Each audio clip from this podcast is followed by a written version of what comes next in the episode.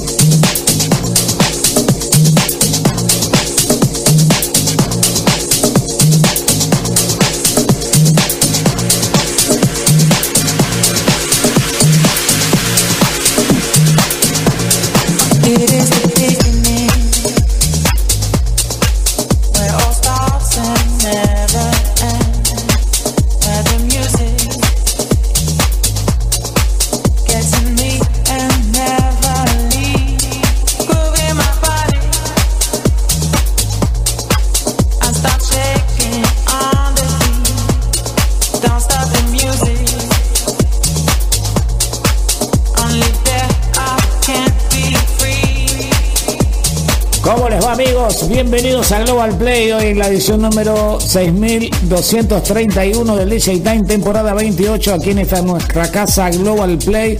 Tremendo, Global Play acá, buscarlo por todas las plataformas, estamos en todos lados y empezamos conmovidos. Le vi la cara a Pradón, le vi la cara a Pablo, le vi la cara a Elías y por supuesto a DJ no se la vi porque está pasando música, pero hemos arrancado un programa muy, pero muy particular porque vamos a tener mucha música y muchos invitados hoy, así que espero que estén preparados para poder este, sobrellevar esta ultra y super dosis de DJ Time, donde vamos a estar charlando de un montón de cosas. Hemos hecho balances, tenemos más balances para hacer, pero por sobre todas las cosas, disfrutar de esta grata compañía que es Global Play DJ Time. Y arrancamos directamente. Primero lo saludamos a Pradón, ¿cómo estás? Qué placer, eh, Claudio, estar nuevamente aquí en el DJ Time, como todos los sábados a la noche, disfrutando de la mejor música. Y hoy se vienen unas entrevistas bastante, bastante importantes. No quiero adelantar nada, pero que la gente se queda acá en Global Play, que la va a pasar muy bien como siempre. Me gusta tu camisa. Mira. No, lo quería decir públicamente. Me la saco y te la doy. No, no, no, no, la saques, no. Eh, señoras, señores, amigos de todo el mundo, a todos los que están en Global Play en este momento, arrancamos para disfrutar buena música con DJ Dweck, que va a tocar, aparte de saludar y presentarse. ¿Cómo están todos? ¿Todo bien? Tranquilo. Ya nos saludamos, sí. ¿Eh? bueno, arrancando, arrancando la noche con un poquito de buena música. Chicos, ¿saben lo que más me gusta de un programa? Que antes de empezar el programa todos nos abrazábamos, nos tomamos un café, todo, todo, y cuando empieza el programa, ¿qué tal? ¿Cómo estás el tiempo? Claro, Son todos unos caretas, hermano. Vos sabés que el detrás de escena. claro, claro. ¿Qué? que empezar de vuelta para saludar a otra vez? Tota. Sí, tampoco podemos arrancar, ¿qué onda? Mandale, apretá el botón. Che, vos, qué camisa. Apretá el botón, me gusta, no toca botón. Bueno, al recordado medio. Mis queridísimos amigos, eh, ¿qué, ¿qué, tocamos? ¿Cómo arrancamos? Bueno, empezamos tranqui. Ya sabes que... Tranqui, no, no, parece tranqui, está power. Vamos arrancando estos Tia Drops.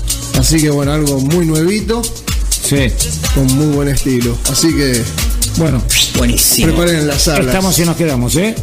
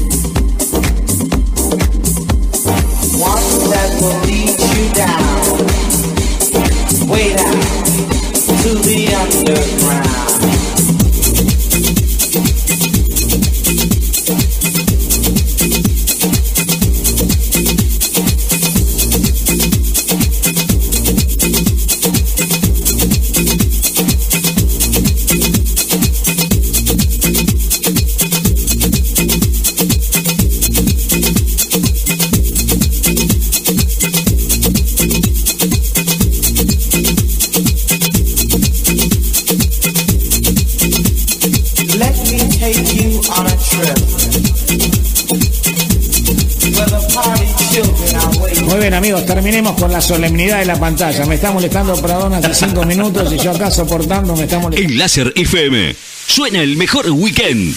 Weekend.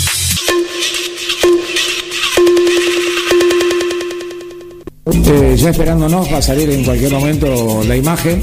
Ahí está Carlitos Ruiz. Mirá. Mirá qué fondo rojo, el modo Zetún, ¿eh? qué grande, Carlos, cómo te queremos. Carlitos, querido, bueno, un placer enorme. Son, son muchas décadas de conocernos. Y por sobre todas las cosas, y aquí termina mi, mi, presentación, eh, la pasión que le pusiste siempre, el agarre en los momentos difíciles, siempre la peleaste. Eh, como en los momentos buenos, igual, nunca hubo un cambio. Siempre ese tesón, esas ganas, esa lucha y disfrutamos muchos momentos juntos que son inolvidables, ¿no? Porque siempre los recordamos y vamos a seguir disfrutando.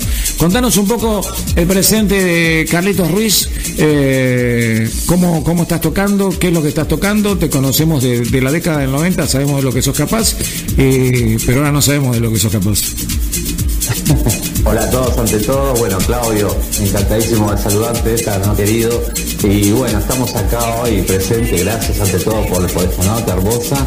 Y bueno, hoy estamos eh, yendo por todo el país, como siempre, eh, haciendo, bueno, cosas como si fuesen fechas eh, en este momento están las aulas justamente al aire libre por el verano. Sí. Eh, bueno, en todas las provincias. Sí. Eso, eso es buenísimo.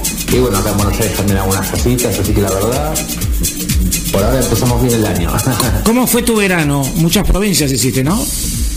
Sí, muchas provincias, de todo Bariloche, este, bueno, bueno, Mar del Plata también, en la costa también. Es cierto, perdón la interrupción, vi una imagen en una especie de back to back de dos divas, estamos hablando algo así como de Nelly Lobato y Zulma Fayal juntos, que en realidad representan eso, estaba eh, Carlos Ruiz y Roberto Cerati, dos divas eh. emplumadas tocando juntas, ¿es cierto? ¿Dónde fue eso?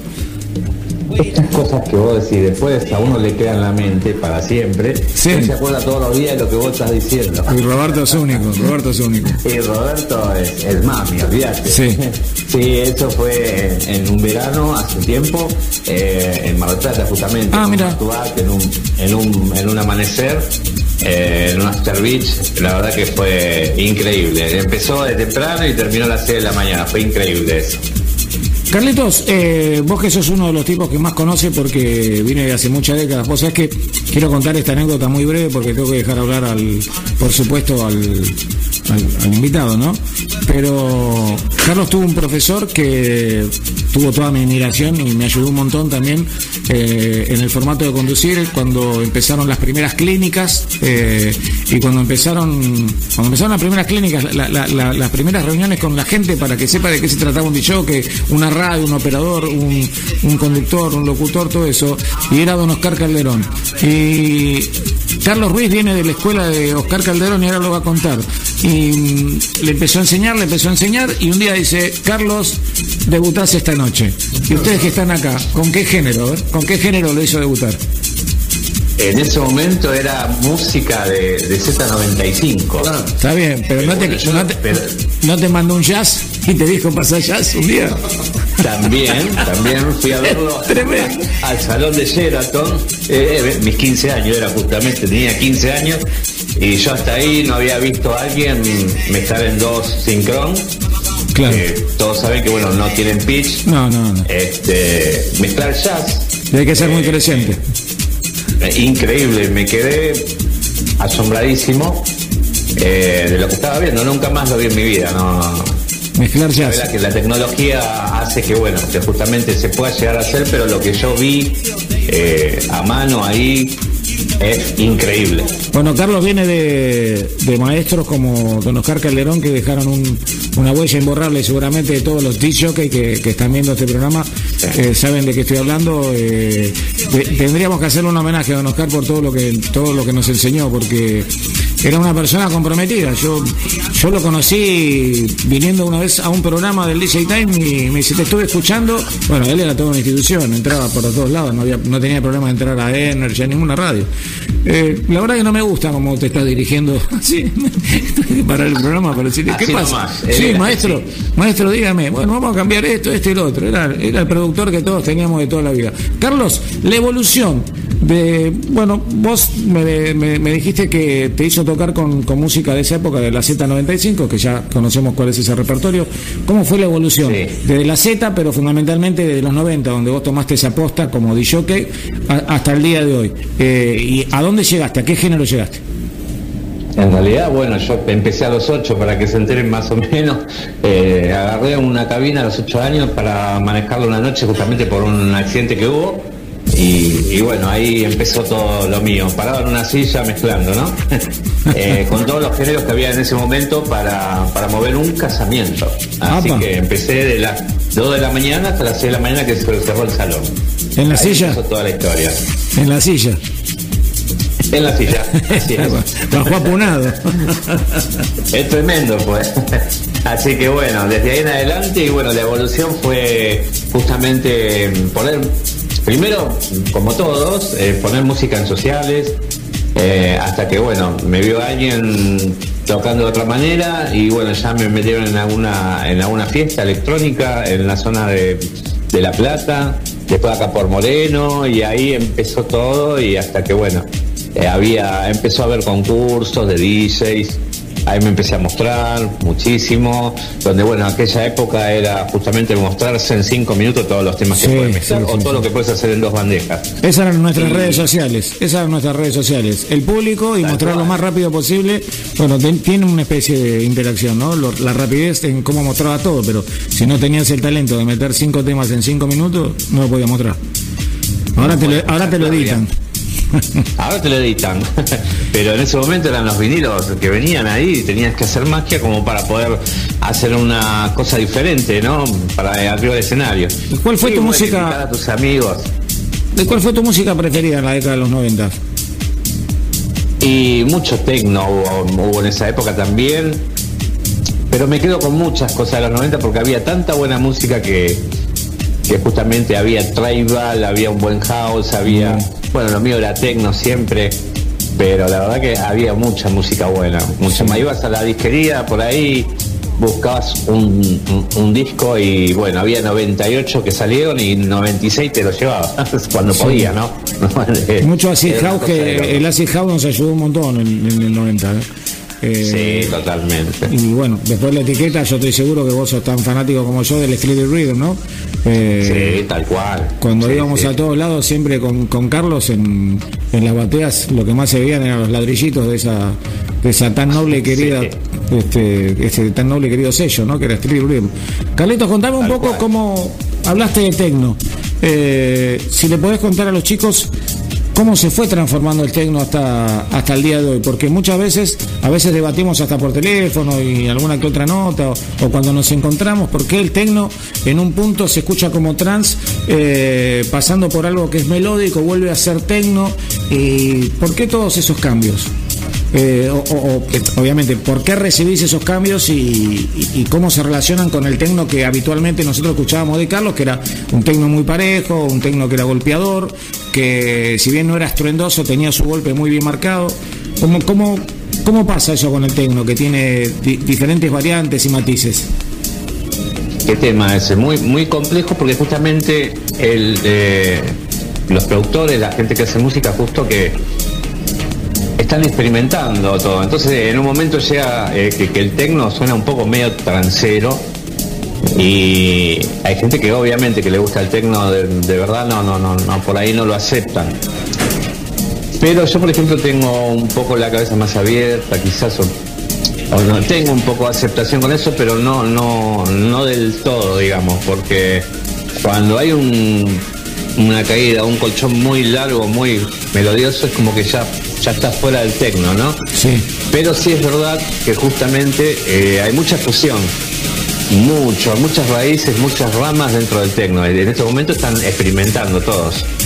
Carlitos, proyectos, ¿cómo se viene este año? Ya te voy este, eh, relajando como para, primero para agradecerte. ¿Cómo se viene este año? ¿Cómo ves el año musicalmente desde tu punto de vista, ¿no? Como artista tecno, eh, ¿cómo lo ves venir? ¿Cómo lo veo? Mira, en este momento hay muchas, muchas posibilidades para todos los estilos. Eh, muy fuerte está el progre, obviamente. hay mucho tech house también y mucho muchas cosas que por ahí son más comerciales. Este, creo que hay para todos los gustos en este momento. En este momento es así. En otro momento había una cosa, la otra, pero en este momento es así. Esto depende de cada uno como para dónde quiere agarrar, es así.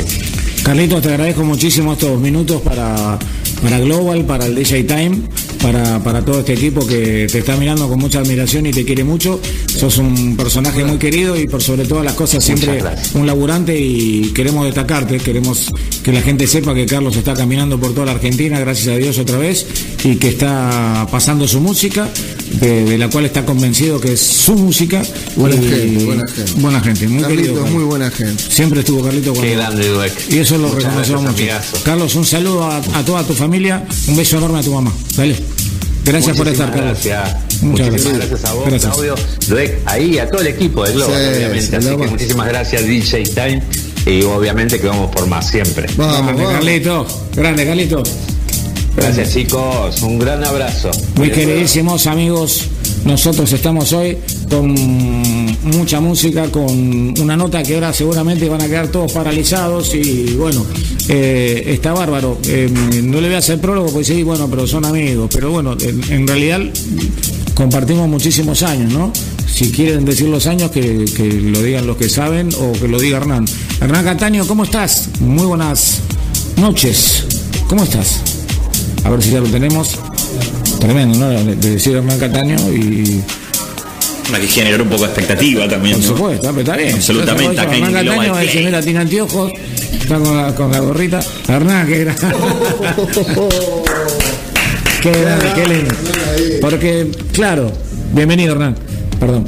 Eh, Gracias, Capo, ¿cómo estás, amigo? Bueno, vos sabés que a mí me trae una enorme alegría porque me, me, me retroté a épocas que que para nosotros era normal estar en un estudio o, que vos estés tocando y te hagamos preguntas sobre los temas y, básicamente siempre este programa se destacó por no hacer las preguntas obvias a, Hernán que le hacen en todos lados y que a veces las leemos y que por ahí te escribo para decirte esta pregunta, no sé, pero contanos un poquitito cómo estás, cómo venís de, esa gira que es, eh, es enorme, que, vi que paraste un poquitito en un punto, que... que, sí, por suerte suerte después de un buen rato. El, el 2023. ¿Se puede bajar un poquito la música de fondo? Que ah, me, escucho todo el tiempo la música. Ahí está. ¿Ahí? Eh, sí, se puede Ahí está, ahí, está, me escucho mejor, porque hay, bastante ruido. 2023 eh, y fue tremendo, muy muy duro, o sea, muy muy bueno, pero, mucho, mucho viaje, mucho trabajo.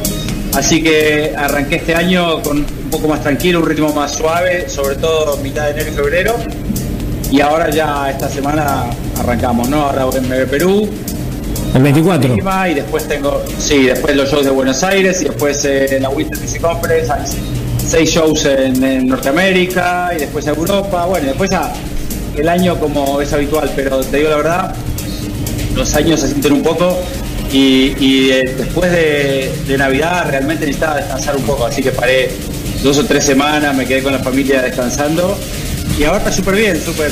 Me, me, acuerdo, que, me acuerdo que nos escribimos y me dijiste, estoy en Colorado, acá me paro un cacho porque voy a descansar. Así que hablamos en tantos días, porque además lo. Imagínense, la cantidad de gente que lo debe llevar por segundo, ¿no? Y escribirle o pedirle cosas es tremendo. Pero. Mm, ah, bueno, pero, pero vos sabés que vos sabés que el DJ Time y vos son especiales, porque siempre digo lo mismo, no, lo voy a decir una vez más, a pesar de que los oyentes ya, ya lo conocen, eh, cuando nadie le daba bola a los DJs, vos estabas ahí, así Gracias. nosotros no nos olvidamos. también, estábamos juntos. Eh, yo me acuerdo, y lo quiero decir humildemente, Hernán viajaba hasta San Justo. En algún momento viajó mm, varias semanas hasta San Justo en determinada fecha para venir a pasar su música, convencido en sus discos, convencido en lo que era su género musical. Y me acuerdo que en esa época estábamos con Dildo y Hernán se mandaba unos set bárbaros, también lo hacía después en Suipacha.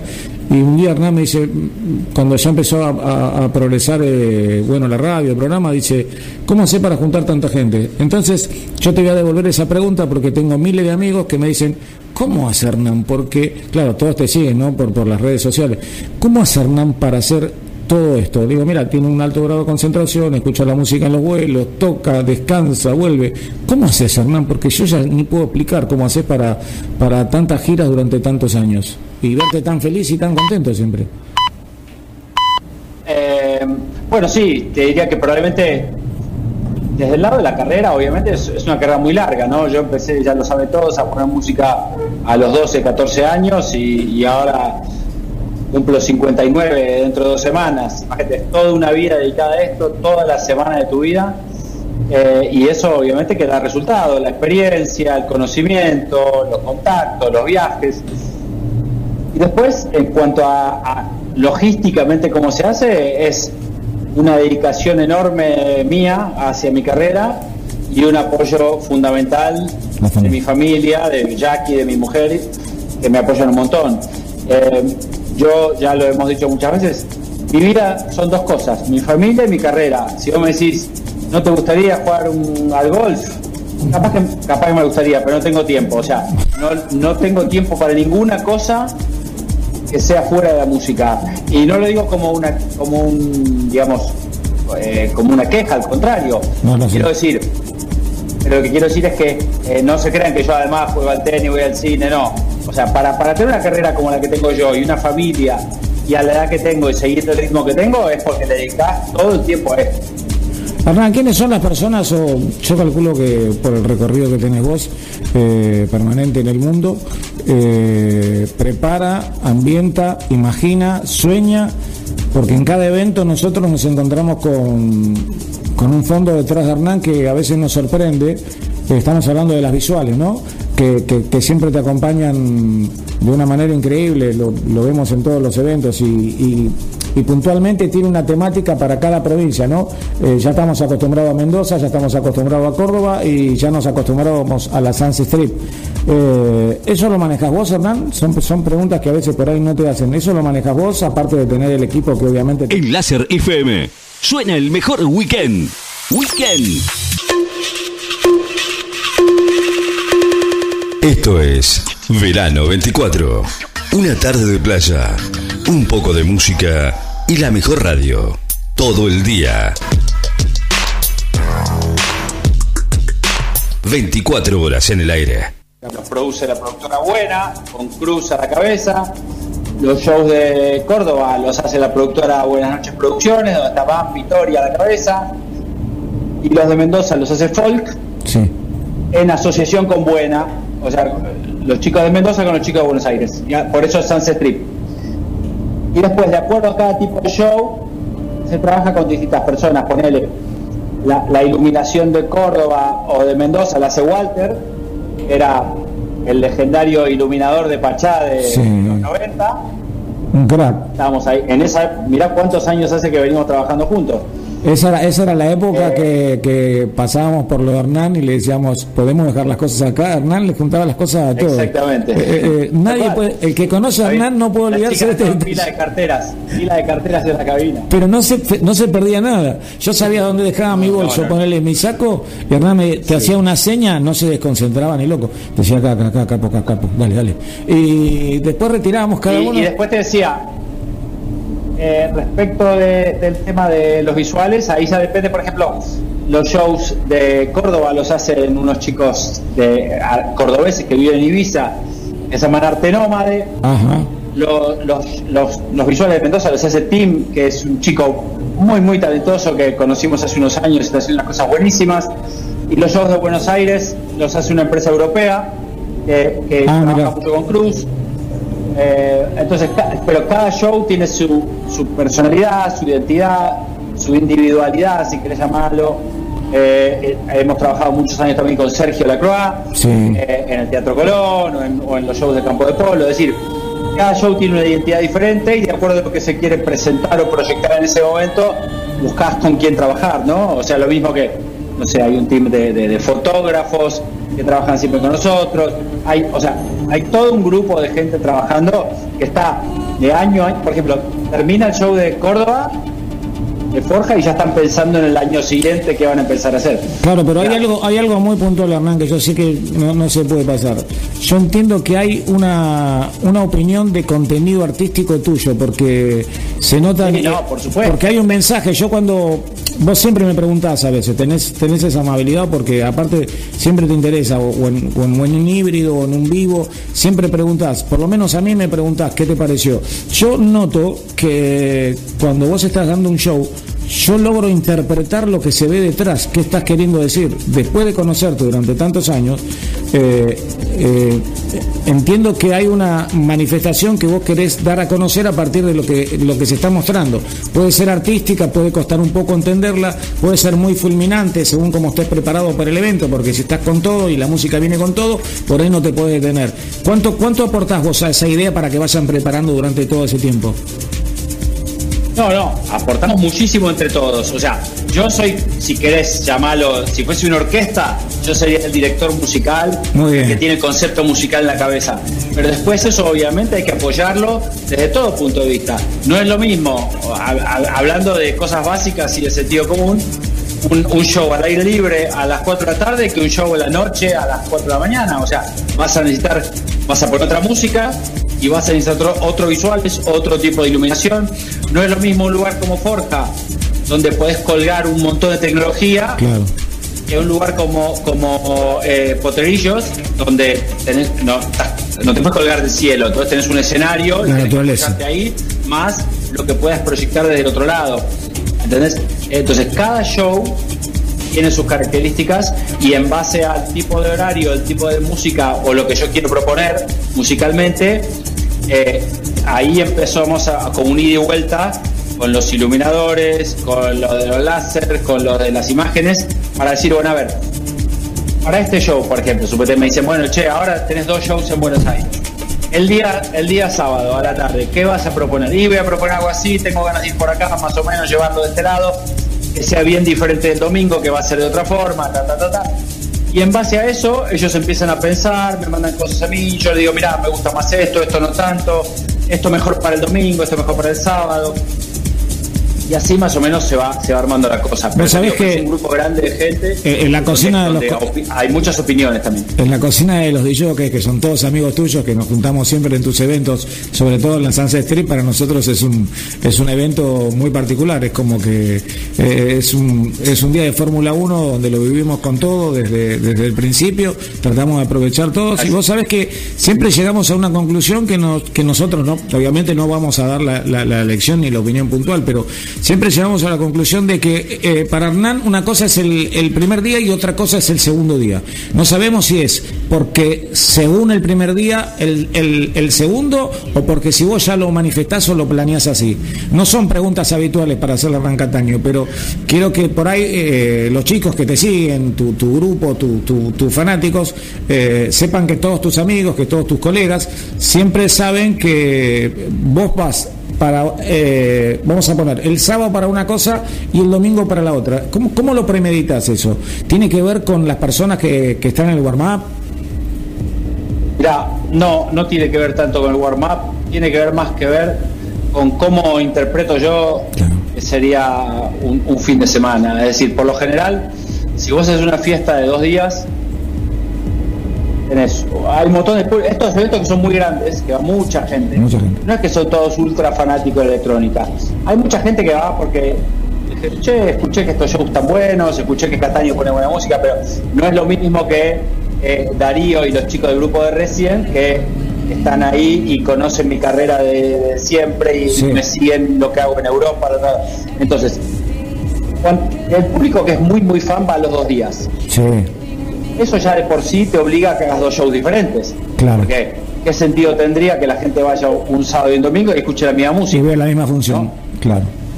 Claro, son no hay ni un tema que se repite, son totalmente diferentes. Y después, no es solo una cuestión de poner canciones diferentes, sino que haya una temática diferente.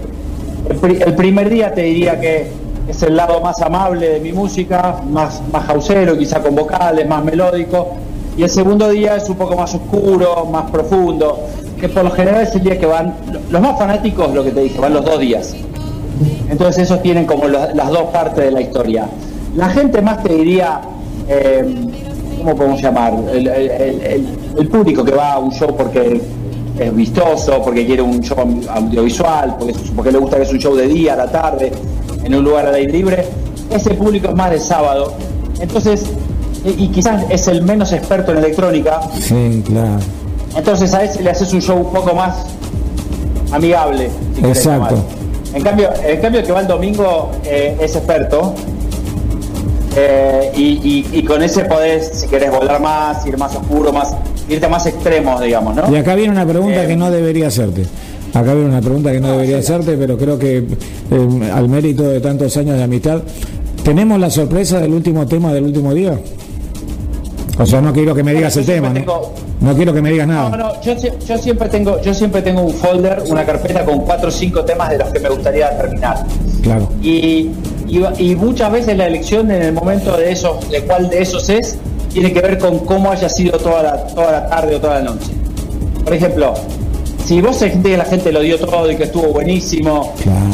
puedes terminar con algo más pacífico y melódico y mental y se van todos contentos. Ahora, si vos sentís que durante el show faltó un poco todavía y la cosa no terminó de, digamos, de explotar como vos querías, bueno, entonces quizás vas a terminar con algo más eufórico.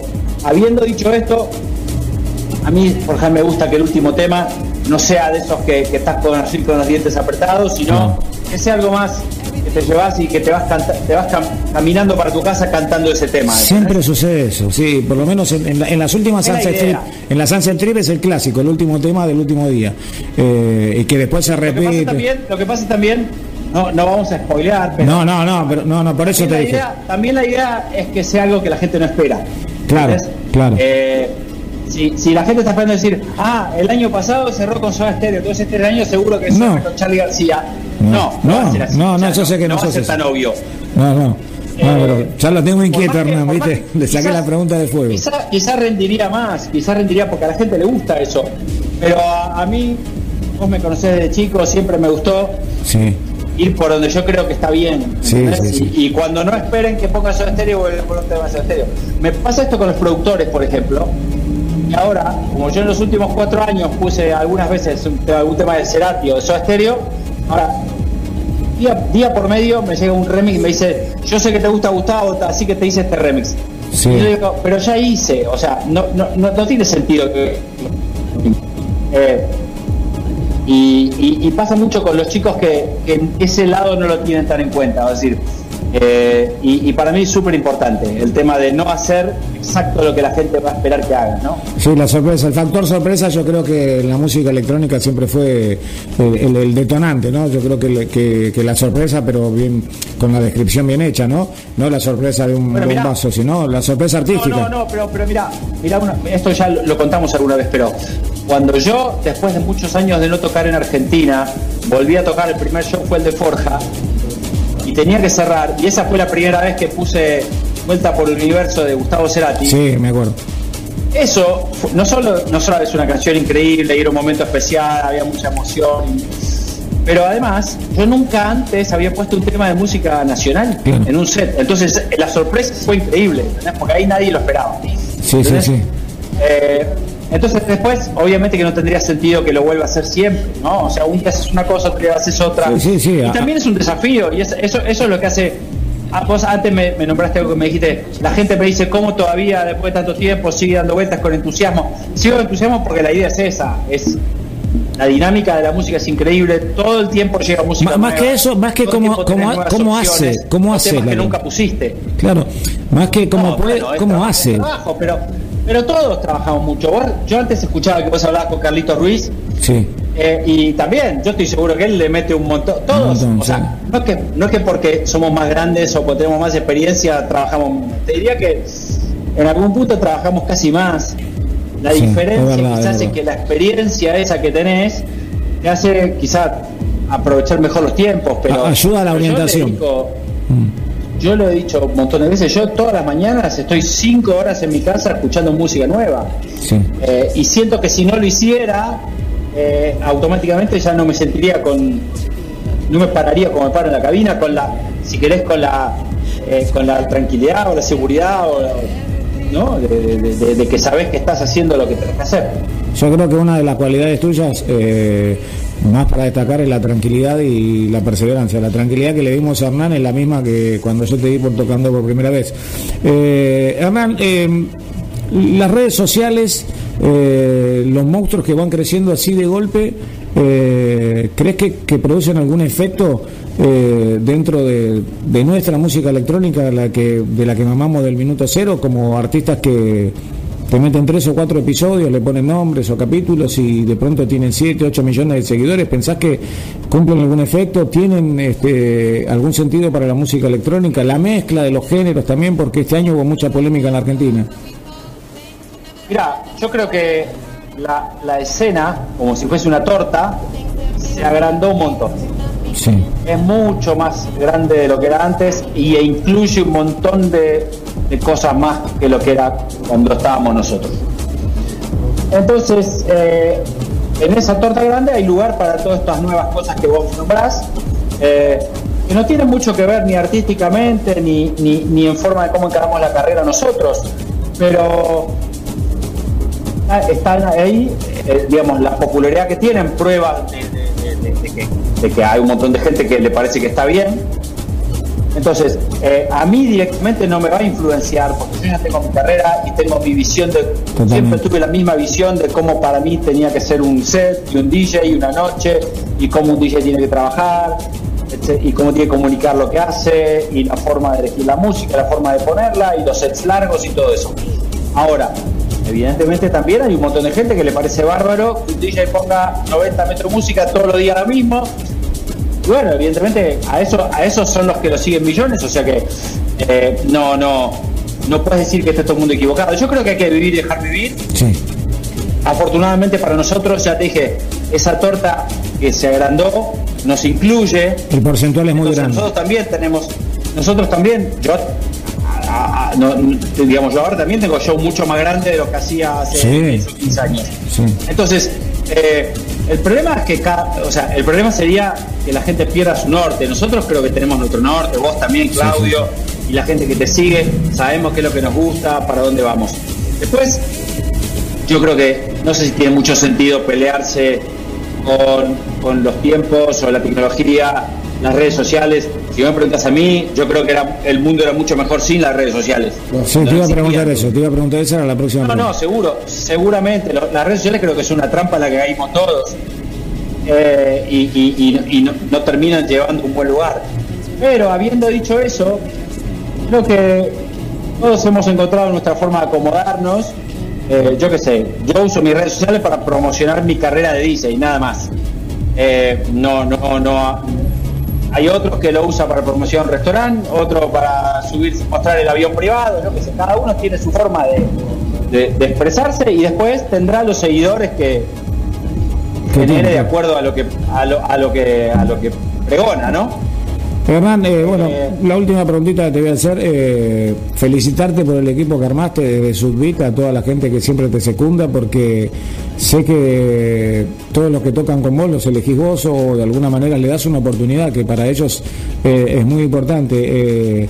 este año vi, vi artistas muy jóvenes que te, te acompañaron y lo hicieron muy bien caso de Mike Lawson, por ejemplo, que nos ha visitado, eh, otros artistas, bueno, el año pasado fue Greta, eh, los elegís, los escuchás primero, eh, forman parte ya de tu entorno. Nosotros el, sello Sudbit lo manejamos con Graciano, Graciano Rafa y yo. Mm. Sí, y, él y yo somos los que estamos a cargo de, escuchar horas y horas de música todos los días, y seleccionar productores, por ejemplo, ahora el, show del sábado, el primer chico que va a tocar es un chico que se llama Dab Format, que trabaja, editó con nosotros y va, a tener su primer show grande con nosotros.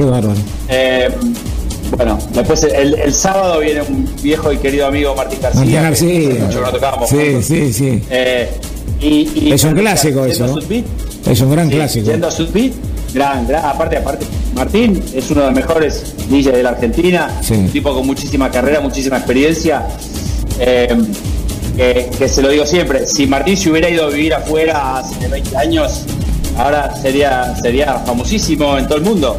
Pero bueno, él eligió quedarse acá y, es una, yo lo respeto y, bueno, y él está, sigue haciendo, fíjate, el otro día abrió para John Dewey en un show y, John le escribió unos elogios nunca, nunca elogia a nadie. Sí, sí, sí, claro. Es un tipo muy.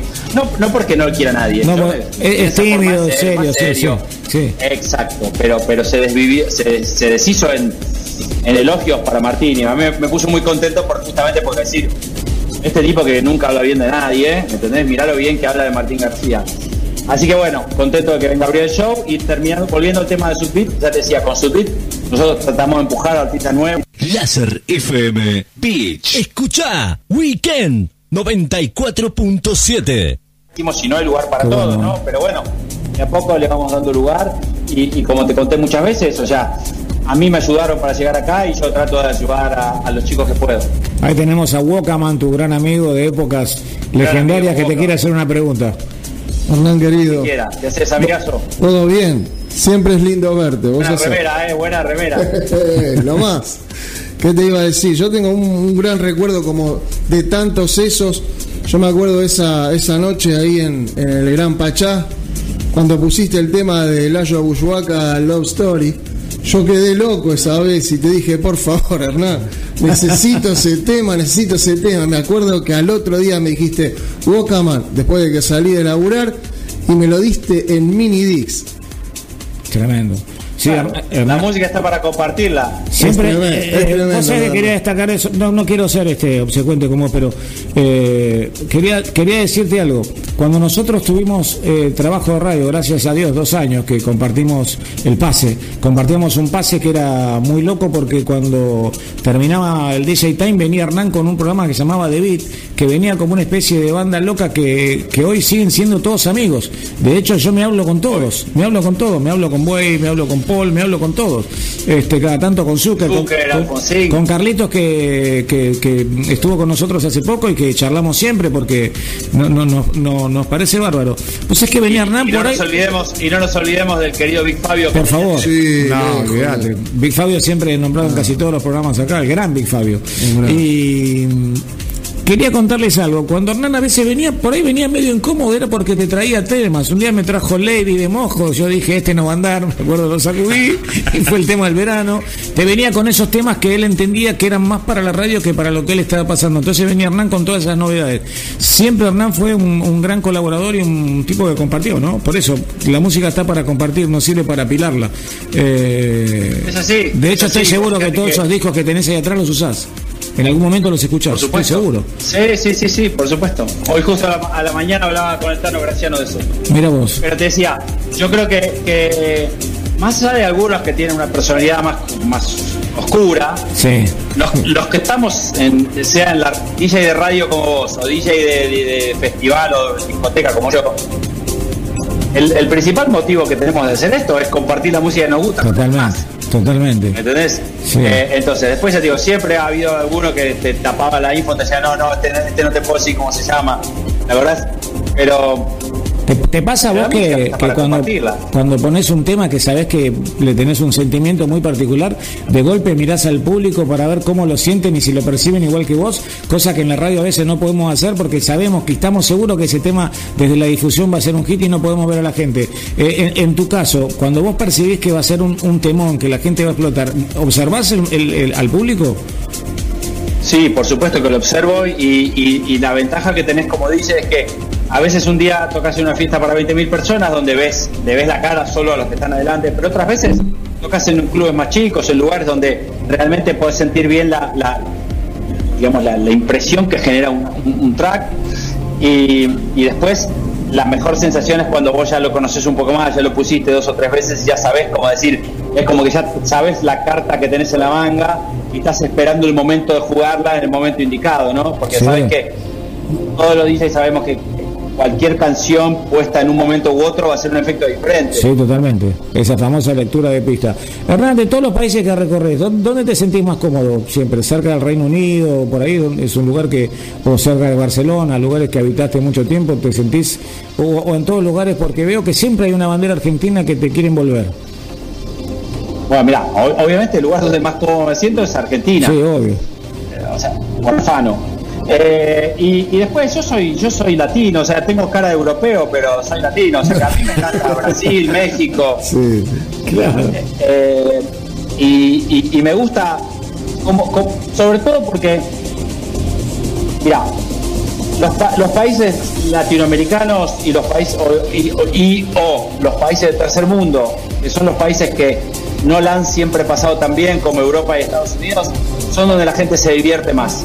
Ah, y, es donde a, es donde a nosotros los DJs eh, eh, nos, hace sentir más útiles, es decir, porque vos vas ahí y decís, acá la gente necesita un buen momento, ¿entendés? Vos vas, a poner música a Europa del Este, son países que estuvieron montones de años pasándola muy mal, donde todo estaba prohibido. Entonces, es al día de hoy que todavía la gente tiene una energía especial, como tenemos nosotros los latinos, los argentinos, los peruanos, los colombianos, los mexicanos, países donde, donde nos encanta la música, pero a su vez no, sea, no todo el mundo tiene una vida fácil y relajada, lo que se llama, en Europa le dicen el estado de bienestar. Bueno, el estado de bienestar de, de Latinoamérica no es el mismo que hay en Nueva York o en Alemania. Entonces, entonces, y la gente necesita más divertirse, entonces uno se siente más útil y la gente te lo devuelve mucho más, eso ni hablar. Vos fíjate, lo hemos hablado montones de veces de la cantidad de artistas internacionales que van a Argentina a grabar sus shows. No es casualidad. Así es. Es porque, es porque realmente son, son mejores shows. Sí, sí, sí. Eh, y después dijiste otra cosa, después dijiste otra cosa que está bueno hablar, es que en los últimos años, o sea, cada vez más hay argentinos por el mundo y te cambian la fiesta. O sea, Totalmente. hay lugares que iba. Yo iba a poner música, no sé, poner a, Irlanda. Y está todo bien, los irlandeses tienen muy buena onda, nos quieren a los argentinos, está todo bien. Pero desde que hay 20 argentinos en la pista en Irlanda, es otra fiesta. Y pasa eso en Denver, y pasa eso, obviamente, en, España, en cualquier parte, eh, pero a cualquier lugar que. En Australia ni te cuento la cantidad de argentinos que hay. Y te cambia la fiesta. Es mucho más divertido ahora de lo que era hace 10 años. Bueno, para, para cerrar y ya dejarte en libertad, quería felicitarte porque nosotros fuimos a lo que fue el estreno de, de, de Tenemos un especialista acá que se llama Pradón, DJ Pradón, que, también estuvo observando y verdaderamente ver a los artistas en su casa. Te vimos haciendo yoga, Hernán. Yo, eh, no, no te, querés, la verdad que no, no te tenía. Pero te vimos haciendo yoga y y la verdad, bueno, vimos a las nervos de una manera, vimos el, comentario, eh, me pareció excelente poder ver a los DJs en, en, su casa, en, en, la normalidad y en el tiempo de, su vida fuera del escenario, ¿no? Creo que, fue otro hito así como el Colón, sí. Yo creo que estuvo muy bueno, eh, es, es, un documental cortito que se ve rápido, digamos, eh, amable y podés comparar distintas carreras de distintas personas. Cox que le gustan los autos, el otro que le gusta otra cosa, cada uno tiene su locura, Richie que le gusta el saque y todo lo japonés. Em, y, creo que está bueno, yo qué sé, yo había, había escrito mucho de eso en, mi libro, pero obviamente una serie que, que transmite Star Plus tiene una llegada muy superior y creo que Tommy, que fue el que se encargó de todo eso, tuvo una idea muy Un saludo a Tommy, a Muñoz, sí. El, resultado fue buenísimo y la verdad que estamos súper contentos y todo el tiempo siguen llegando gente que dice, uy, che, lo vi, me gustó, o sea, muy diferente que el de Netflix, el de Connect está enfocado en ese show famoso que hicimos en Teatro Colón y esto era más como si fuese un poco la, la parte de atrás, el backstage de cómo es la vida de un DJ fuera de la cabina, ¿no? Y creo que sobre todo para para, el que es fan, porque le interesa saber todo lo que querés, lo que pasa con vos, y para el que no es fan, para mostrarle un poco que, viste, que, no, todo es lo que parece, ¿no? La gente a veces cree que los que trabajamos de noche o, en el mundo de entretenimiento estamos todo el día de joda y, vos sabés bien que no es así. Hernán querido, bueno, eh, te quería agradecer una nota más para, para nosotros siempre es una o dos al año y nos colma de alegría, nos, nos, pone, te veo, te veo muy bien, te quería decir que te veo muy bien y me pone muy contento, te veo muy feliz, sé que porque estás en vísperas de, reencontrarte con tu público, que me imagino las expectativas que eso debe generar eh, para vos, porque cada, cada show es distinto, lo que le daste recién, y por sobre todas las cosas, eh, feliz de tenerte a mano para preguntarte, para que nos ayudes, para colaborar, para compartir y, y bueno, nada, contarte que que, estamos muy contentos y sabemos de la expectativa que debes tener, ¿no? Trabajando permanentemente, seguramente haces algunos cambios antes, después, eh, cerca del show, ¿no? Y, eso nos pone a todos en, una especie de cocina analizando lo, la previa, la previa de lo que va a ser este Sunset Strip. Te mando un, gran, un gran abrazo a vos, a toda la familia, Jackie. Te, te saluda DJ Pradón eh, ¿querés saludarlo? Es un, realmente un honor, un placer estar escuchando como una masterclass, escucharte hablar, Hernán. Se nota tanto el recorrido, el camino. Esto es Verano 24. Una tarde de playa, un poco de música y la mejor radio. Todo el día. En Láser FM suena el mejor weekend. Weekend. Capo, ya te lo dije 100 veces, pero te lo digo una vez más. Para mí es un placer hablar con vos, no solo por la gratitud que tengo de todo lo que hiciste por mí y por todos los días de Argentina desde siempre, sino porque agradecerte esas preguntas diferentes que hace que están buenísimas, que te las hace un DJ, ¿no? Alguien que, que entiende del otro lado, así que está buenísimo. Y, bueno, nada, con ganos, ahora ya en dos semanas los veo a todas. Nos vemos, sí, sí. Un abrazo antes o después del show. Yo quiero verte en tu cumpleaños también, te aviso que ya este cumpleaños no me lo pierdo. No, por eso, me, por eso. Me perdí uno solo. me perdí uno solo.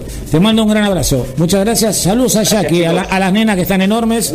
Y bueno, eh, vamos creciendo y los chicos crecen y y los afectos crecen y, te queremos mucho. Gracias por, por... Pero, la, pero, la, música está igual, por suerte. Gracias a Dios. Vamos, ahí te saluda Boca. Gracias, chicos. Tremendo, tremendo. Siempre es lindo verte. Chao, chao. Igualmente. Mis queridísimos amigos, bueno, qué linda nota, ¿no? Muy cálida. ¿Eh? Muy cálida. Yo quiero ahora llegar a casa y volverla a ver. ¿Viste? Porque es tan interesante el camino del artista en general, ¿no? Tenemos esa suerte de que termina el programa más o menos cuando llegamos a casa. Y lo eh, podemos volver a ver. Bueno, toda la semana queda colgado en Global Play. El camino del artista siempre, en general, es muy interesante, pero de un artista como Hernán Cataño, realmente esto es un lujo. No sé, es que Claro, la gente debe estar diciendo Boca Boca. DJ Dweck eh, fue bautizado por Hernán como Bocaman. Contanos alguna de esas cosas porque patearon juntos en los momentos cuando la gente no creía en la música electrónica. Contá alguna anécdota chiquita. Bueno, no contés por favor, una animalada. No, no, no, porque hay, muchas cosas. Con Hernán, obvio que desde cero, desde unos principios tremendos, muchas cosas, pero lo que sí siempre yo tenía. clavaste un cero. No, pero el primer cronista que le clava un cero. Es, es, es, impresionante, pero la realidad es que con Hernán rápido tenía una disquería muy importante y yo siempre venía con, con los Walkman puestos. Tenía, la realidad ah, estaba con los Walkman puestos. Walkman, Walkman, no Discman. No, cassette. No, con un cassette. Con un cassette siempre le veía a Hernán, nos encontrábamos, que esto, que el otro. Y siempre escuchábamos cassette y cassette y cassette. Está, bueno, está buena la pregunta que hizo, porque fíjate desde cuándo conocemos, o no importa que lo conocemos, ponele que lo escuchamos. Está todo bien que seamos amigos, pero en, en, un punto somos escucha de él y él también escucha el programa, de hecho lo acaba de comentar, nos cruzamos, fuimos dos años compañeros del programa. Mientras estuvimos con Hernán, vinilo. Cinta abierta, cinta abierta vinilo. Sí. Eh, DAT. Mini disc. Mini disc. CD. Eh, me olvidé el cassette antes. Eh, que era el momento de la radio. O sea, mirá la cantidad de soportes que. Después vino el MP3 que se descargaba. Por supuesto, bueno, todas esas cosas que Hernán, eh, es la primera vez que lo escucho decir así, desde que llegaron las, redes sociales, porque siempre le encontró una respuesta muy muy política Hernán, porque Hernán tiene siempre tuvo la idea de, de, que cuando opina algo no molestar a nadie, sino hacerle que entiendan los de un lado, los del otro y los del medio tuvo, siempre tiene esa calidad que a mí me cuesta comprender. Qué difícil es, ¿no? Lograr esa, esa concentración. Cuando, no sé si a vos te parece, cuando Hernán da un concepto lo da para esas tres partes. Y ojo que no te dije derecha, izquierda, centro. y no, tiene nada que ver con política, pues no entiendo nada de política. Eh, la historia es que hace entender a todos lo que él quiere decir. Y hoy por primera vez dijo de que llegaron las redes sociales, nos cambió la vida a todos, no sé si nos llegó a decir nos lo arruinó o, no, nos hundió a todos porque había, había un camino hecho que estaba basado exclusivamente en el talento y hoy está basado superlativamente en la publicidad y en lo que tiene que ver con, ya no es el de boca en boca, porque es un de boca en boca que tiene precio. Exacto. El otro de boca en boca era cuando yo le decía, che, podés ir el sábado a ver a tal grupo y vos le decías, para que lo llamo a Paradón. Claro. Entonces cuando salíamos los tres, cada uno le iba diciendo a otros tres, esos tres, seis más, y así. Ese era el famoso boca en boca. Hoy eso se hace en un segundo, 100.000 personas, en un clic. Lamentablemente también perjudica no solamente la música, sino casi todos los aspectos, todos los rubros, ¿no? Eh, cualquier negocio que hagas hoy depende de esta pata principal que son las redes sociales y a su vez son tan manipulables que no terminás de conocer la verdad hasta que, bueno, vas y, realmente experimentas oh, eso por vos mismo. Yo creo igual a favor de esto es que el boca en boca y la experiencia real es inmodificable con cualquier tipo de red social. Teníamos una especie de eslogan que decía el de boca en boca con boca. Y ya está, listo, era, era muy claro, conciso.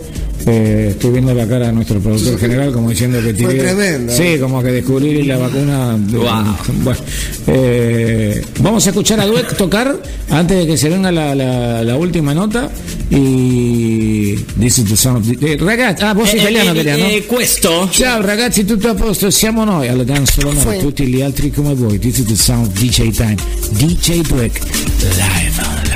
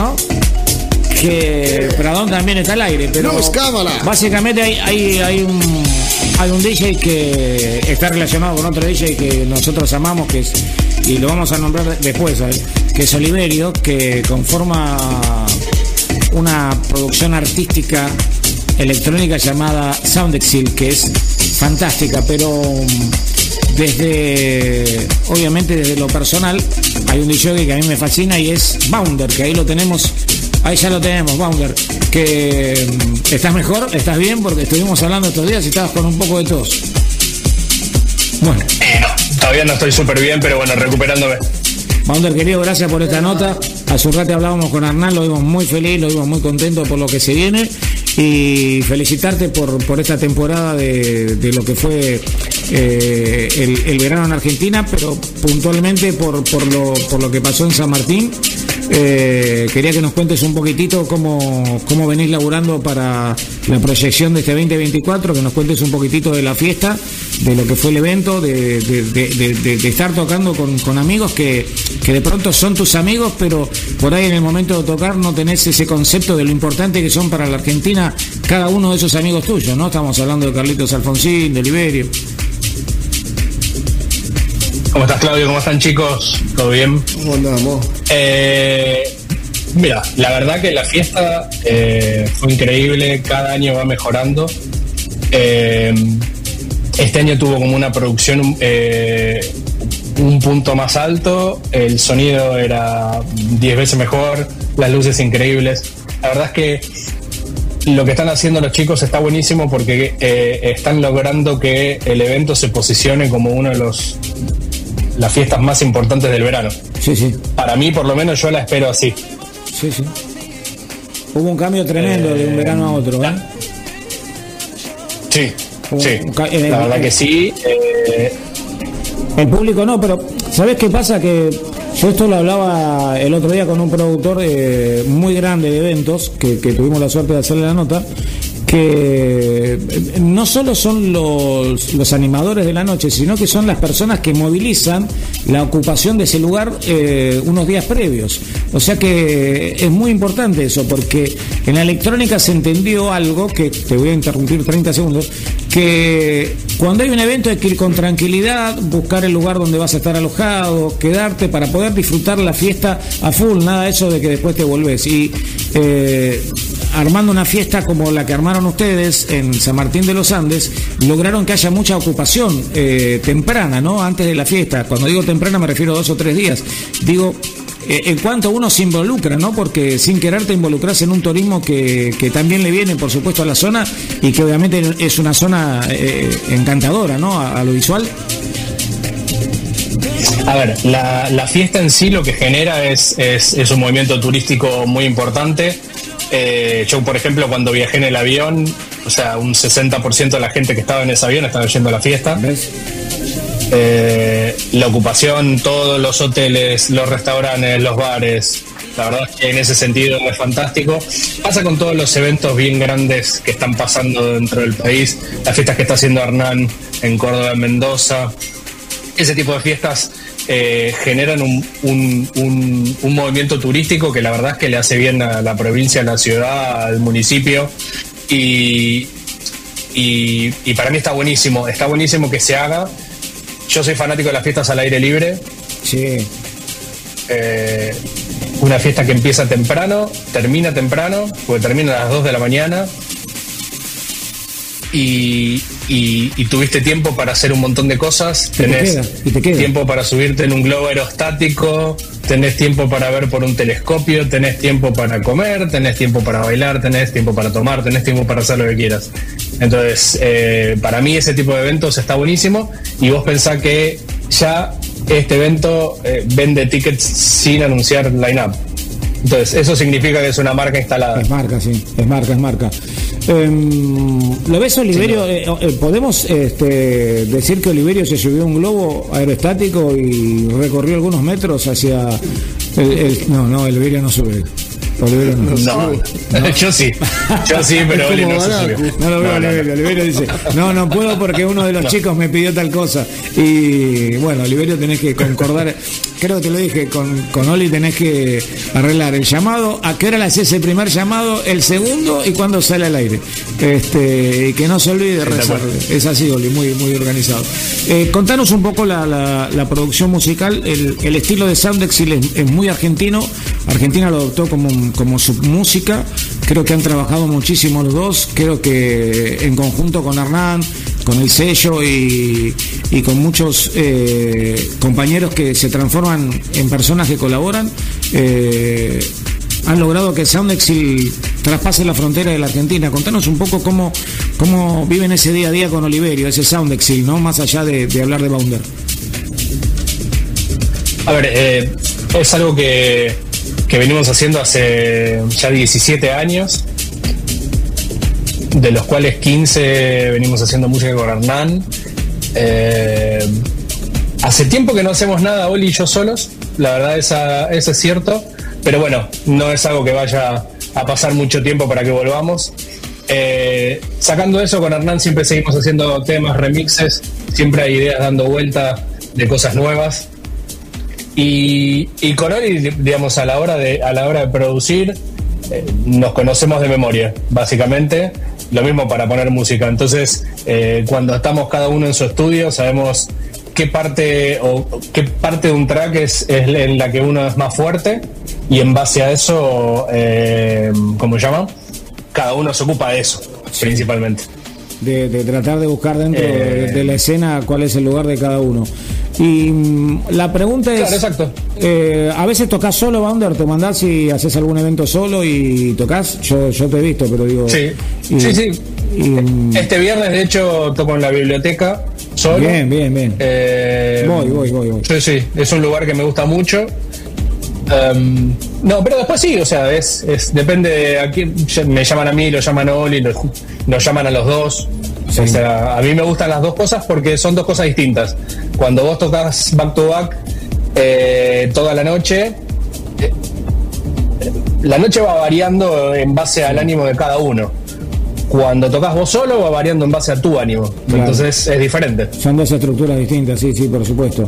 Eh, ¿A cuál? Contanos un poquitito cómo, cómo, cómo haces un track. Eh, más allá de, lo que me pueda nombrar de los de los programas y todo eso, ¿cómo te lo metes en la cabeza? ¿Cómo sabes que tenés que arrancar con tal sonido, con tal vocal? ¿O, cómo es la estructura previa que, vos venís idealizando que decís, así va a ser este track?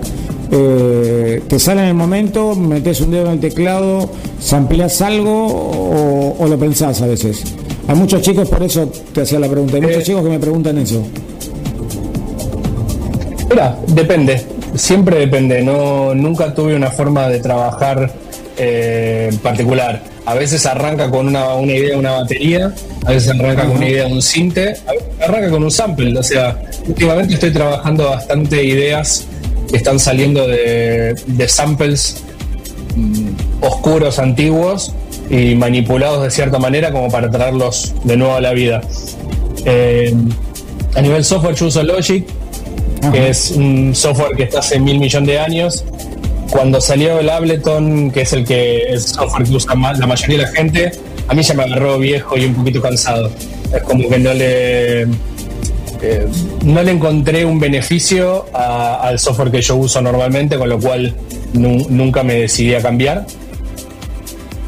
Eh, principalmente desde hace ya unos años trabajo casi todo con sintetizadores hardware, no, no plugins. Atrás se ve, bueno, sintetizador modular y ese tipo de cosas.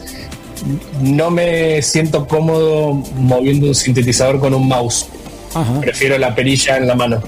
Claro. Es mi forma, ¿eh? O sea, no, es por una cuestión de sonido en particular, si es una cuestión de, que me atraiga a, sentarme enfrente de la computadora a producir.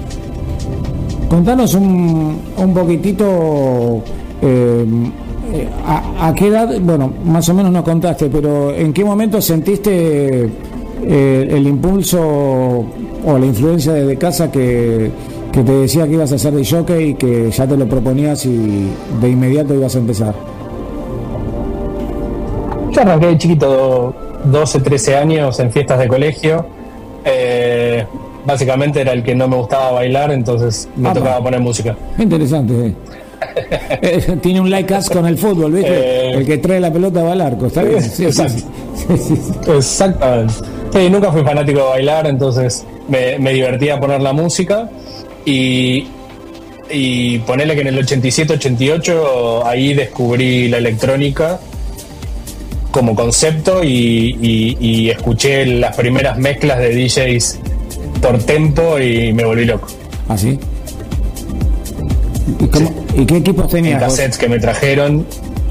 ¿Qué equipos tenías en ese momento? Eh, no, en un, en un principio dos caseteras, después tuve dos caseteras, una bandeja, después dos bandejas, pero... ¿Mezclabas casetera, casetera? Sí, llevó tiempo. Llevó tiempo porque, claro, ahí no, hay, no hay para eh, equiparar mucho. No había para equiparar mucho y que había que volver hasta... Claro.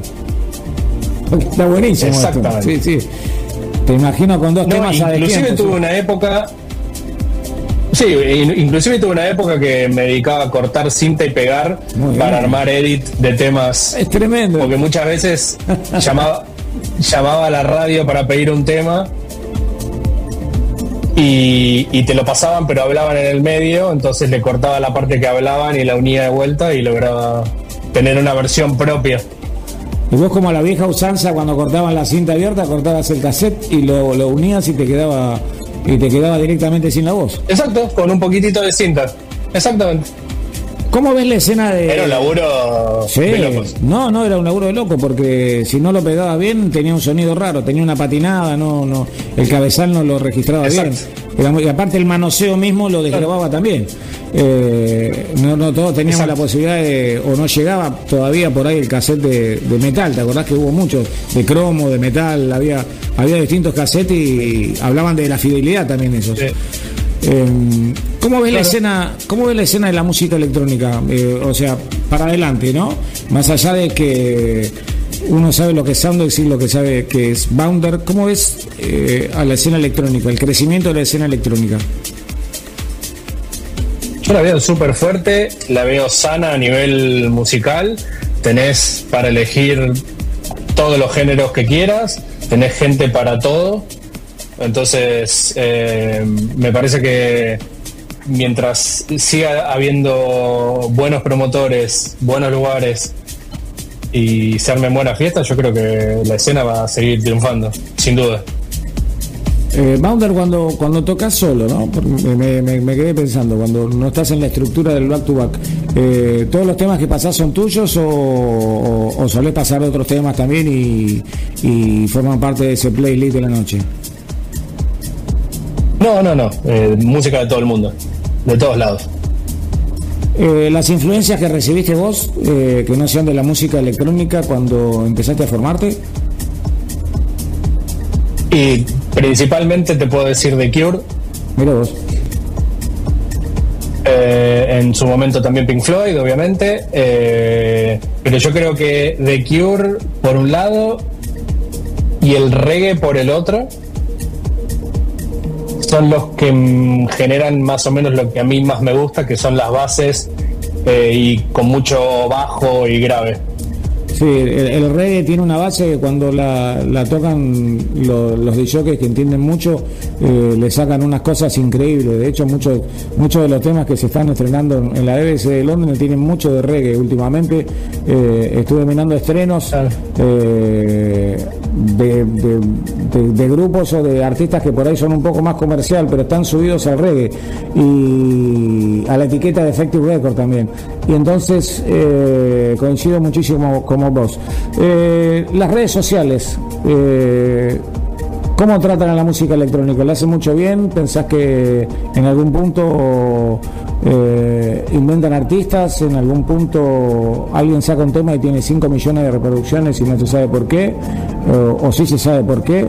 ¿Cuál es tu opinión de, de las redes sociales en cuanto a las oportunidades que le dan a muchos artistas que de un día para el otro son estrellas? A ver, justamente ese es el problema. Eh, las redes sociales hoy por hoy están levantando y bajando gente a veces injustamente. Pero bueno, es, es lo que estamos viendo hoy. Lamentablemente hoy vende más tener likes que subir un video bueno de música. Qué bueno. O sea, muchas veces pasa con las redes sociales eso, que, que vos subís un flyer y no te lo responde nadie, pero subís una foto fumándote una mano en el balcón y tenés 2.000 likes. Sí, eh, vos sabés que... Entonces, cosas que no tienen nada que ver con la música por ahí. Hace dos años yo te hacía la misma pregunta y se la hacía a un montón de colegas que, bueno, vos sabés que eh, muchos son amigos tuyos y todos coincidían con que está bueno, eh, pero que es como que se exageró muchísimo en las redes sociales. Eh, diste un ejemplo bárbaro que a veces una foto marca más y sube más al artista que el talento o, la capacidad de, hacer la música o su capacidad como DJ, que la elevan solo por una imagen. Y creo que cambió también el, concepto de, las redes sociales que hace un rato nos decía Hernán, ¿sabes? Para que Bienvenidos al Weekend en 947. Toda la música electrónica. Hay más. Radio Láser. No, yo la red social en sí no la uso para, para más que mi carrera. O sea, no, no le encuentro ningún tipo de uso social, la verdad. Eh, en mi caso en particular. Eh, entiendo que, por otro lado, ayuda a un montón de gente a mostrarse al mundo, que está buenísimo. Sí. Pero eh, estaría buenísimo que. Es que en realidad pasa es imposible de regular. Estaría buenísimo que, ajeno a que vos puedas tener la chance de que mostrarte al mundo, que después demuestres de verdad si te llaman a tocar, que lo puedes hacer y que no es un truco publicitario o ese tipo de cosas que por ahí se hacen en las redes sociales. Sí, muchísimo. Bueno, la última pregunta que te, ando, eh, te hago es eh, Bounder 2024, recién estamos empezando, venís de un verano bárbaro, con un pico de asistencia, con compañeros de lujo que son todos muy queridos por nosotros. ¿Y cómo viene el 2024 para vos? ¿Cuáles son tus planes, tus proyectos para que la gente conozca y de paso se interiorice, no? Y eh, la verdad es que justamente, como decís vos, recién empieza, se están empezando a, a llenar las fechas en la agenda, la verdad es que viene muy bien, el año pasado fue muy bueno y estamos esperando que este año sea mejor inclusive ajeno a, la, la, historia de la Argentina, digamos, pero musicalmente yo creo que este año va a ser muy bueno. En épocas de crisis la gente necesita salir y divertirse, así que ahí estamos nosotros para tratar de entretenerlos. Qué buena definición. Mauner, te agradezco muchísimo el esfuerzo. Sé que te cuesta un montón hablar. Este, espero que te hayas tomado las pastillas que te dije. Este, no soy médico, claro, que un cartel enorme ahí que no tengo matrícula para eso, pero este, estaba complicado ayer doble cada cuatro palabras. Así que te agradezco muchísimo. Sé que hiciste un esfuerzo bárbaro. Hace un rato estuvimos hablando con Hernán, con Carlos Ruiz, con, con gente del mundo de la música electrónica y nos pone muy contentos eh, esta parte última de la nota con vos porque eh, ahí pusieron abajo, Ferraro no es médico. Este, Esto fue lo más grave que me pusieron a mí. Te mando un gran abrazo, sabes que te tengo como un gran preferido y te tengo mucho respeto, que eso me encanta, ¿no? Eh, siempre escucharte y tenerte mucho respeto porque es como prestarle atención a, es, a esos cada segundo que le pusiste a, la vida de un tema. Así que te agradezco mucho, te agradecemos todos los que estamos acá en el piso de Global Play eh, y seguramente vas a ver esta nota por todos los soportes posibles. Y eso nos pone muy contentos y te auguramos de verdad a vos y cuando estás en el formato de Soundex ir lo mejor. Muchísimas gracias. ¿eh? Gracias a ustedes chicos por la invitación. Qué grande. Abrazo grande, Wonder. Qué estudio, qué estudio. nos vemos la próxima. Qué estudio bárbaro, ¿eh? ¿Cómo te curé, eh? ¿Cómo te curé? Amigos, están escuchando el DJ Time y ahora nos vamos a antes del, del, debate eh, pugilístico con, con Pradón, porque seguramente tendremos que. Él me va a estar criticando un montón de cosas que están buenísimas. está pensándolas, yo la veo venir. Eh, vamos a ver qué es lo que dice la producción. Si seguimos con Dueca Full. Eh, Pradón, algo para, algo para. A ver, contanos un poco. Ah, eh, Porque vamos a cerrar con Dueca con todo como la estrella. Como la estrella que es. Como la estrella, que es. Claro. necesitamos ya la agenda, ¿están todo agendado? Nosotros tenemos que empezar a llenar la agenda. Eh, a ver. Em, ¿Qué me, qué me haces? No, no, qué, qué interesante. Vos, vos escuchá. Mm. Estuvimos eh, con Carlos Ruiz, que es un DJ tecno. Eh, la humildad de Carlos es lo más es lo que más se destaca. Yo creo que. No sé, ¿eh? Sí, sí. Carlos ganó un, concurso muy importante y el premio se lo dio Tiesto, hermano. Eh, y lo ganó de verdad, ¿eh? Lo ganó por, por mérito propio. Nadie, nadie, nadie se lo regaló. Carlos es un DJ de, que viene de lo analógico. Eh, bueno, como todos los DJs con los que hemos hablado, pero fundamentalmente quería tener una opinión tuya acerca de cómo viste el desarrollo del programa de hoy y si alguna vez viste alguna película eh, o no la viste y dijiste que la viste. No, Ya me lo pregunté. no, siempre, nunca vi todas. ¿Qué te iba a decir, eh, Claudio? Eh, eso, bueno, es lo que hablamos siempre, ¿no? Este programa, ese plus, ese valor agregado que tiene de poder ingresar eh, al universo de los DJs, que es medio como hablábamos antes, como decía la Clota, solo con la cámara la puedes alcanzar, ¿no? Y con el DJ pasa un poco eso, ¿no? Está ahí como en una cabina, está como, como de alguna forma lo que nos une es la música, pero la imagen, viste, incluso a los DJs los tenemos por ahí más de nombre que de cara.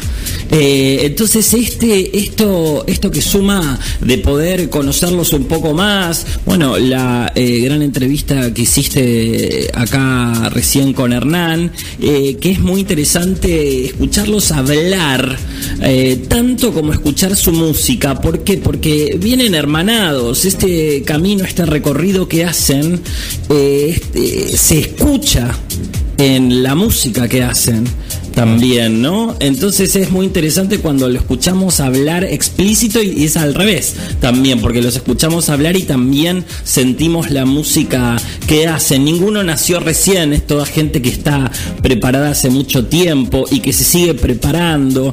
Entonces, ver este, este lado, que no es un lado B, es el lado A siempre de los eh, DJs, de los músicos, ¿no? Porque también son músicos los DJs, eh, eh, generan música, crean. Eh, esto está buenísimo, poder ver la película que siempre hablamos que falta de los DJs. Bueno, la estás haciendo vos acá en el DJ Time, porque la verdad que esto es como, es como una película, es un documental, todas estas voces unidas todos los sábados aquí en Global Play, me parece que es algo único, único en el mundo. ¿Con, ¿Con, qué género, una nota, perdón, con qué género dentro de la música electrónica más te identificas? ¿Con el house, con el progressive house o con el techno? Eh, con el house. Iba a decir, bueno, porque él ama eh, las vocalistas. Sí, sí, me encantan las vocalistas. Viene, viene de la música, de la mm, música. Sí, vengo. Los padres de se dan la mano por allá atrás, yo no sé qué. Eh, como si hubiera estado paga esta pregunta. Ese estilo, qué lindo, qué Ese estilo de, de, muy, muy disco, ¿no? De estas voces siempre generalmente femeninas. El, house con Yo te recomiendo buscar el Lady Alma. Eh, una señora que sigue cantando hasta el día de hoy, es tremendo. Hay como una cosa de que yo igual, de que como el que, como me gusta el house, me gusta el vocal y todo eso, como que es medio blandito, como el que el que es fan de la música electrónica es como que le gusta un poco más duro. Pero yo soy blandito y me gusta esa cosa un poco. Fuerte declaración. Sí, viste, yo soy muy, muy ahí, muy light. Entonces me gusta esa cosa como bailada, con pasito, con, con, con mover y cantar cantar algo. Eso es lo que, me, lo que a mí particularmente me gusta y encuentro muy placentero cuando voy a ver un DJ que, que, que escuchás, bueno, lo que se habla siempre acá, que escuchás, viste, por ahí una base brasilera o que escuchás algo por ahí medio gypsy y, y que vos decís, wow, viste cómo terminó eso acá. Eso es a mí lo que me vuelve loco. El recorrido del artista, nuevo, soy muy reiterativo, pero percibir cómo ese, ese DJ DJ eh, recorrió toda esa música y encontró y dijo voy a poner un poco acá y voy a poner esto acá. Y ahí hay un viaje en el, tiempo y en, con los continentes. Es, increíble, leer Porque a veces es una vocalista de Estados Unidos mezclado con un reggae que viene de otro continente. No, es una cosa increíble. Y ese cóctel que arma el artista, por eso son músicos, eh, eso es lo que para mí es más increíble, ver ahí como, como el, la historia clínica del artista en, en, lo que está haciendo en ese momento. Para mí eso es lo máximo. Y, y no me quiero por las ramas, pero creo que también es en todas las ramas del arte, cuando vos ves a, a, un artista y le ves el, el, camino, el recorrido, todo eso, cómo lo pone eh, eh, ahí al, en el momento, me parece que es lo más vivo. Y eso es lo que tiene ir a ver a, a, un, a un DJ, ¿no? Lo tenés ahí, en vivo, puesto para vos, para que lo disfrutes. Eso es, es magnífico. Voy con, voy con las redes para que estemos a full todo el fin de la semana. WhatsApp 11 5757 4225. Tomen nota 11 5757 4225. Redes a Global Play OK. Sitio www.global.ar. También estamos en Spotify, en el canal propio de Telegram. ¿eh? Hay muchas cosas que yo mando cuando los, pibes me, dicen, o los chicos, ¿no? Digo pibes, pero está todo bien. Eh, de compartir, eh, lo saco de, de Telegram y me dice, uy, tengo Telegram, qué bueno. Bueno, buenísimo. Este, la comunidad se agranda cada vez más, los soportes son más grandes y ahora ha llegado el momento de presentar, hace un rato decía el mejor DJ del mundo, no sé qué decía ahí, vamos a presentar al crédito de Eleven, estamos hablando... Tenía que tirar la, movida. Eh, pero no, no. Aleluya. Aleluya. el, el, mix. El mix. Mis queridísimos amigos, ahí está tocando DJ Dweck y se sube el volumen. Elías ya está con su pollera cheolada, preparándose para bailar arriba de los parlantes que tenemos en Global Play. Mis queridísimos amigos, y ya con sonido del DJ Time en el formato veloz, alla dance sono ragazzi tutti gli altri come voi ragazzi this is the sound DJ time, time, time, time.